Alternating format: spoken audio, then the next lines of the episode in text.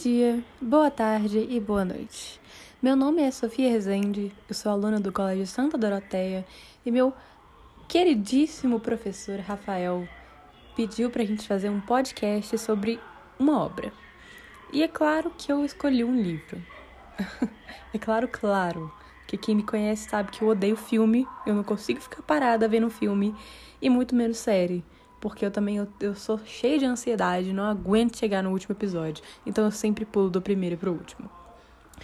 Mas para encurtar um pouquinho a introdução, que já tá grande, eu vim aqui falar o que eu não escolhi para falar hoje. É. eu não escolhi o que eu queria escolher. Falar sobre um livro reflexivo, clássico, e que quando alguém ouvisse isso aqui, o que eu duvido que vão, porque não tá nada interessante, a pessoa ia falar assim: não posso xingar, né? Meu Deus, essa menina é tão culta. Porque ela leu um conto de duas cidades quando tinha 14 anos. Ela leu, sei lá, Os Três Mosqueteiros quando tinha 13. Os Irmãos Karamazov quando tinha 16. E alguém falaria isso. Assim que esse pensamento me bateu, me irritou profundamente. Porque eu não leio para ninguém. Porque para eu ler eu tenho que gostar. Não leio para ninguém mesmo. Mas então, eu vim falar aqui sobre um livro que ele divide muitas opiniões das pessoas. E não é nem por causa do livro, é por causa do gênero dele. Fantasia e romance.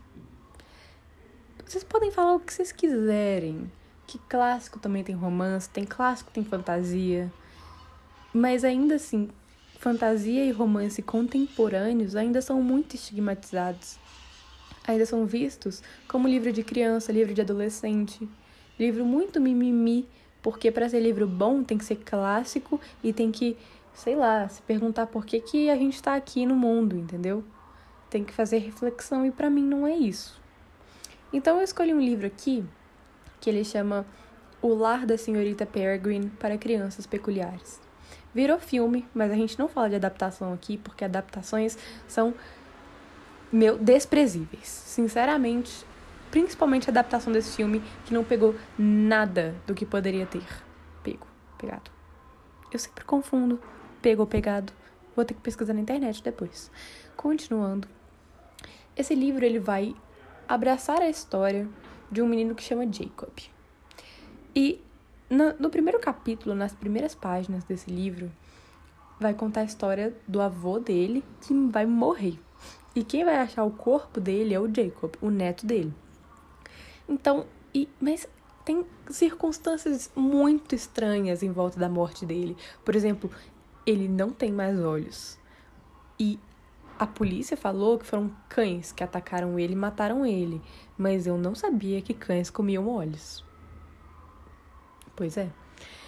Então, o Jacob, ele que cresceu ouvindo histórias do avô dele, histórias que eram permeadas de fantasia e crianças que tinham poderes, crianças que voavam, crianças elementais e uma mulher chamada Senhorita Peregrine que era cuidadora de crianças com dons.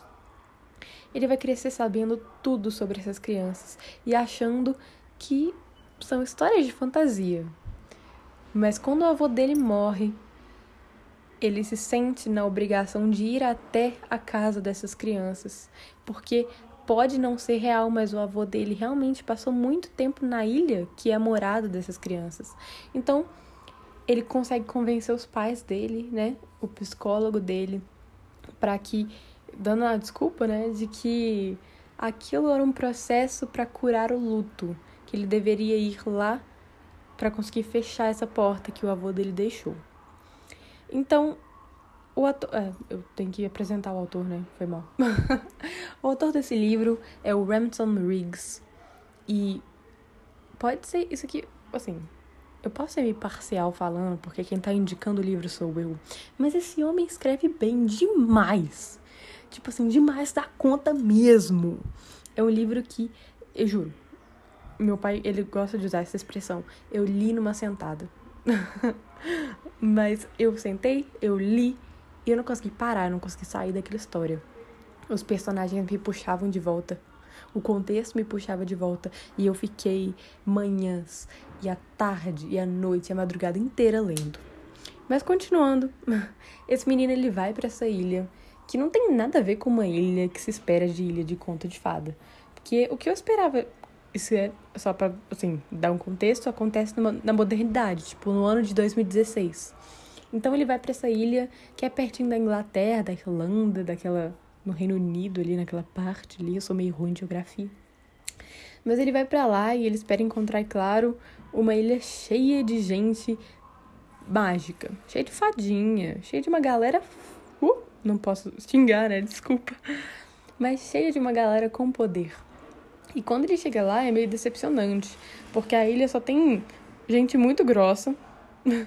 A ilha é cheia de neblina, chove o dia inteiro. E parece que a primeiro momento não tem nada de interessante. Então ele vai sair em busca dessa dessa morada, dessa mansão em que as crianças viviam, que era mais um orfanato. E ele vai descobrir que essa mansão, esse orfanato, né, ele pegou fogo no ano de 1940. Então, ele vai começar a se perguntar como é que o avô dele conhecia ele, porque o avô dele lutou na guerra de 1940, né, na Segunda Guerra Mundial, porém ele costumava dizer que ele havia voltado naquele lugar. Então, como é que ele tinha voltado e visto as crianças se estava tudo queimado e todo mundo tinha morrido no incêndio. Então ele vai achar, ele vai achar uma fenda temporal. E essa fenda temporal vai levar ele para aquela mesma ilha, só que no ano de 1940. E ele vai descobrir coisas que ele nunca achou que ia descobrir sobre o avô dele. Ele vai morrer de vontade de reviver o avô dele e matar ele de novo. Porque tanta coisa que ele podia ter explicado para ele, melhorado, né? O que ele poderia ter feito, ele poderia ter ajudado, poderia ter ajudado tanto ele, só que ele não fez. Então ele vai começar a sentir muita raiva dele. Só que ele vai começar a, a interagir com essas crianças. E ele vai começar a ouvir as histórias sobre vilões porque se tem mágica e bonzinhos, tem vilões. E as descobertas a partir desse livro são cerca de seis livros, acho. Ele vai descobrir que ele também é uma criança peculiar, ele também tem um dom. E, sem brincadeira, eu amei esse livro. Só que ainda há aquilo, né? Não importa se a rainha da Inglaterra me indicou um livro eu tenho que gostar. Meu pai gosta de dizer também que se o primeiro parágrafo não te convenceu e não te encantou, o livro não vai. Então, eu os convido, ou Rafa, porque você é meio obrigado a ouvir o que eu tô falando, mas ninguém do resto do mundo é, a ler o primeiro parágrafo do livro O Lar da Senhorita Peregrine para Crianças Peculiares. Eu vou te fazer pesquisar porque eu não vou falar aqui. mas, por favor, Leia o primeiro parágrafo. Obrigada.